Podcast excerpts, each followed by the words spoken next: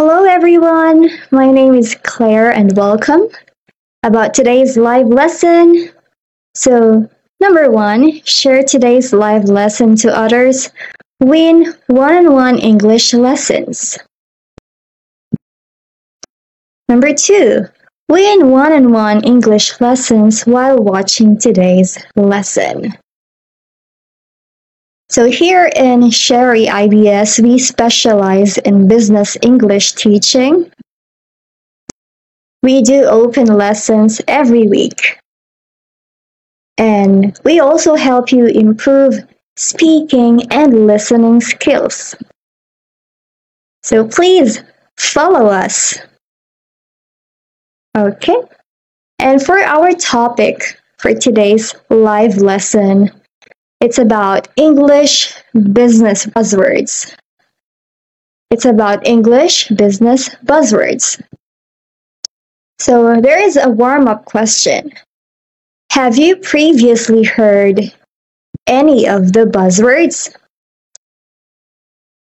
If yes, that's great. If no, that's alright.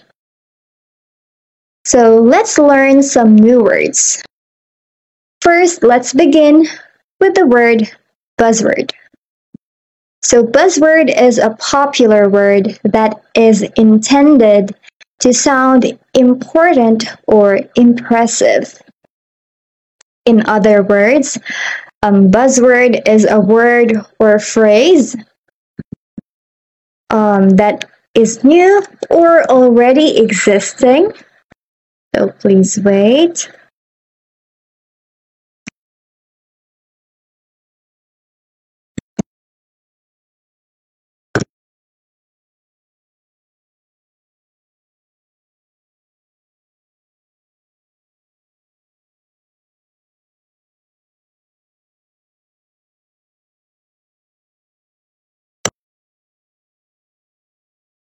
Okay, so a buzzword is a word or phrase new or already existing that becomes popular for a period of time.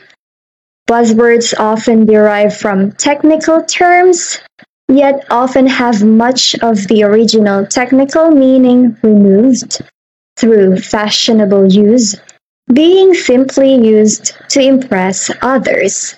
So, meaning these are often originated or they often originated from technical words that are used in um, different areas or industry, but uh, people use them to sound smart and to sound um, trendy. So, as it says here, for fashionable use and to impress others. All right. And let's read the sentence example. The Prime Minister used a lot of vague buzzwords in his speech, but didn't really say much.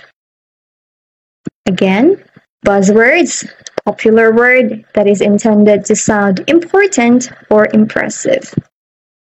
Alright, and now let's move to the next word, and that is annoy. Annoy means to make someone slightly angry. Again, to make someone slightly angry. And the word annoy is very synonymous with the word irritate. So let me type it irritate.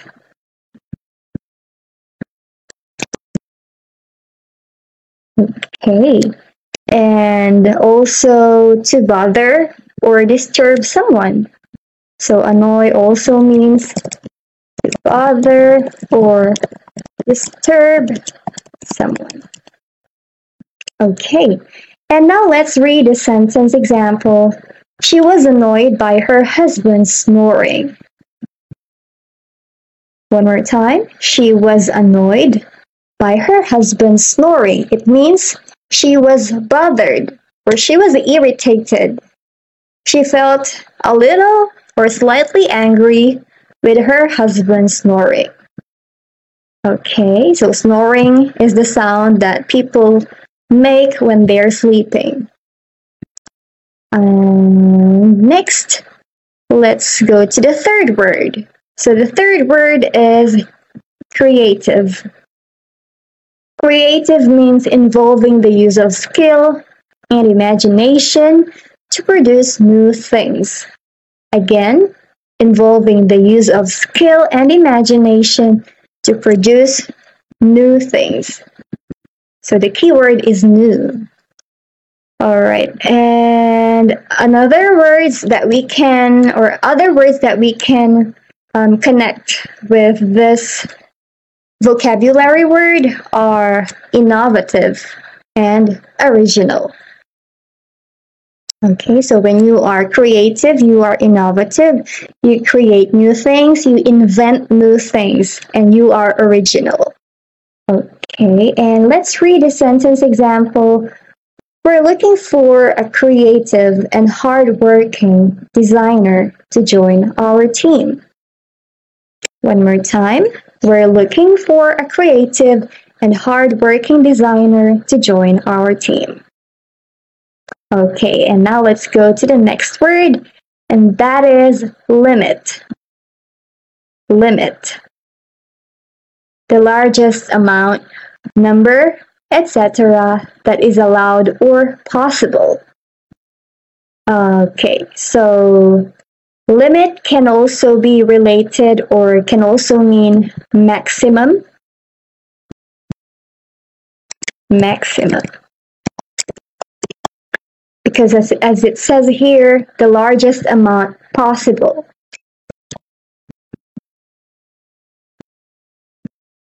Okay, so a limit is the largest amount or number that someone is allowed to do or allowed to or is possible to do. So the sentence sample here is the speed limit here is 20 kilometers an hour. It means a person is only allowed to drive until 20 kilometers an hour. It can't go beyond or it cannot exceed that limit because it's already the maximum. And now let's go to the next word, which is also related to the word limit. So this is boundary. Boundary. So boundary is a line or geographic feature that divides or separates an area, country, a point or limit where two things become different. Okay, so it says here a line or geographic feature. So let's draw um, a map. So let's say these are two cities. Let's say city A, and this is city B. So when we say boundary, as it says in the definition, so it's a line or geographic feature that divides two areas. So this is the boundary. Okay, so the line, geographical line. And let's read this sentence. So the sentence, the sentence example is the Pyrenees mountains form a natural boundary between France and Spain. So here, the Pyrenees mountains are used as boundaries. And let's say this is France. Um, let's say this is France and the other one is Spain. So F for France and S for Spain. So there is the, please hold on. Okay. So here, so they use the Pyrenees Mountains to act as the boundary. So these are mountains, Pyrenees Mountains. All right. And now let's go to the next word, and that is fit in.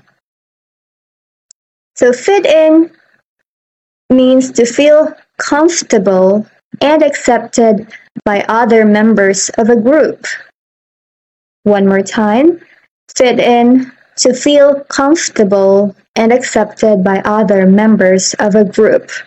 So, in other words, it can also mean to belong. To belong in a group. So, let's read the sentence.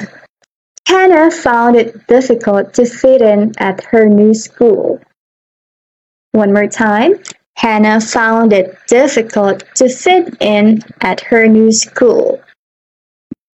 So maybe it's difficult for her to uh, make friends with other students because it's her new school, so she doesn't know anybody yet.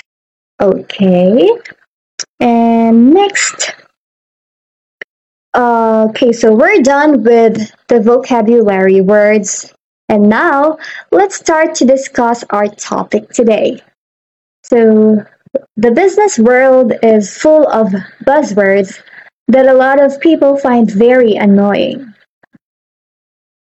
This may be because they are often used to say things that could have been said more simply. Here are a few business buzzwords that people across the internet say they hate hearing. So let's start with the first buzzword. The first buzzword is to circle back. So it means to talk or think about something again or at another time. Um, it can also mean um, to discuss it later. Or, okay, here, so to discuss it later, or another is to get back to someone. Usually after some time has passed. Okay. And um, people's dislike for this phrase may be because saying things like we can circle back to that later is often used as a way to stop talking about something. So, um, if you want to avoid a conversation or to move away from a topic or question you don't like, so people say um, circle back. Okay. And so people use it to avoid um, topics or questions. Okay, and now let's go to using action as a verb. So the word action, if it's used as a verb, it's also a buzzword. So like, could you action that as soon as possible? It is also unpopular Perhaps this is because action is most often used as a noun and is only really used as a verb in the office. So here, the word action is used as a verb. And by using action here, it means to put into effect. Um, okay, please wait. So, to put into effect. Okay, so it's a verb meaning to put into effect. And um, okay, so perhaps this is because action is most often used as a noun. So let's make a sentence using action as a noun. Okay, so um, she has to be responsible with her actions. So here the word action is used as a noun, which is very common. And we only use action as a verb in the office. And next, let's move to the third buzzword. So another unpopular phrase is blue sky thinking. In the business world, this means creative thinking without limits or um, being imaginative or imaginative thinking. Imaginative thinking. So blue sky thinking is imaginative, imaginative thinking. So in a survey of 1,500 British office workers, 27% said the phrase annoyed them. Mm, okay. But if people dislike business buzzwords, why do they keep using them and creating new ones? Why do you think so? Um, according to Gretchen McCulloch, author of Because Internet, using phrases is part of how we create a boundary between who we are at work and who we are at home. So again, boundary or limit, border or gap. So maybe gap is better. Okay. So creating a gap or limit between between who we are as a person at work and who we are as a person at home. So at home we use different uh, or ordinary words that we don't normally use um, at work. And at work, we use set of phrases that we use only for business, and we don't normally use them in our daily lives. Um, using the same words and phrases as the people around us also makes us feel like we are part of a group. So even if we dis- dislike business phrases, we still use them to fit in. Okay, so to fit in again means to belong or to be accepted in a group.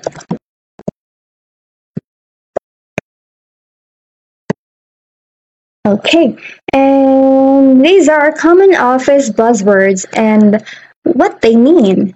So the first one is ping. So ping is to contact someone online or by phone usually with a short message. Okay, so let's make a sentence using this word. Um, okay. So don't forget to ping me if you have any questions.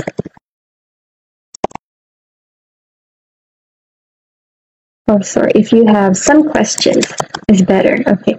So don't forget to ping me if you have some questions. Okay. So again, ping is to contact someone or send a message to someone online or by phone. And next is to unpack. So to unpack is to talk about something in detail. So when you want to talk about things um, how they happened and um, yeah, like other give more details, more specific or particular details about something. So we say or we use unpack. And if we're going to use it in a sentence, we can say, um, she um, packed the whole um, story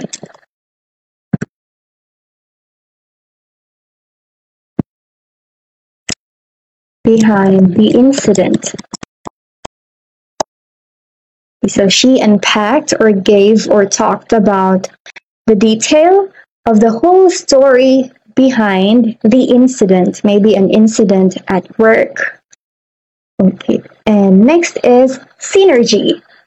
So the word synergy means the combined power of people or things working together. So again, it means the combined power of people or things working together. Mm, okay, as a sentence, um,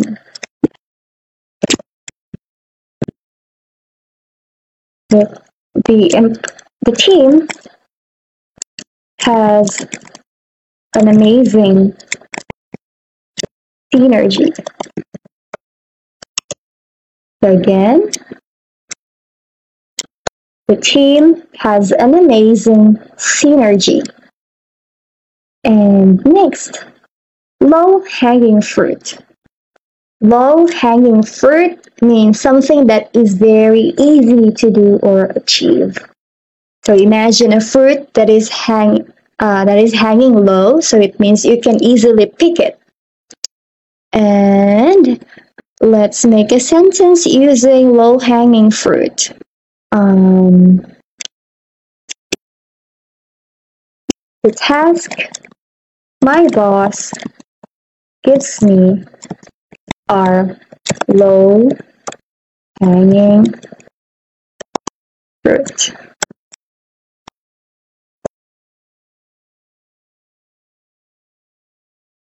Okay, so the task my boss gives me uh, is low hanging fruit. And next is bandwidth. So bandwidth is the time or how much time or how many resources someone has for a job. So maybe we can put this one here first. So how much time or how many resources someone has for a job. Okay, so for the sentence, um, he has a very um, wide bandwidth in um, in his chosen career or in his career as an engineer. So he has wide or a lot of time and a lot of resources in his career as an engineer or in his job as an engineer. Okay, and now let's go to the next part. So, um, oh, but before that, let's just have a review of what we learned Okay, so again, okay, so again, buzzword or yeah, buzzword is a popular word that is intended to sound important or impressive. They are originally technical words, but they are used um, to impress someone or to be fashionable or uh, to be in.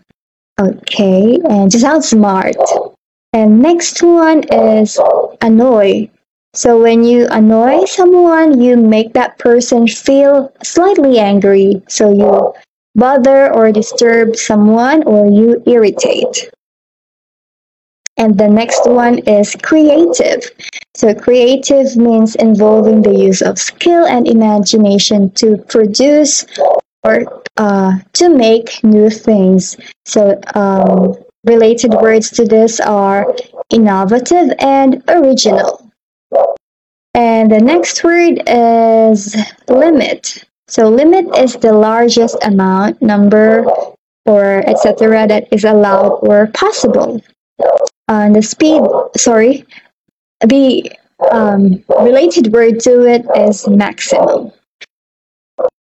And the next word is boundary. So boundary means a line, geographic feature that divides an area, country, etc. It can also be a point or a limit where two things become different.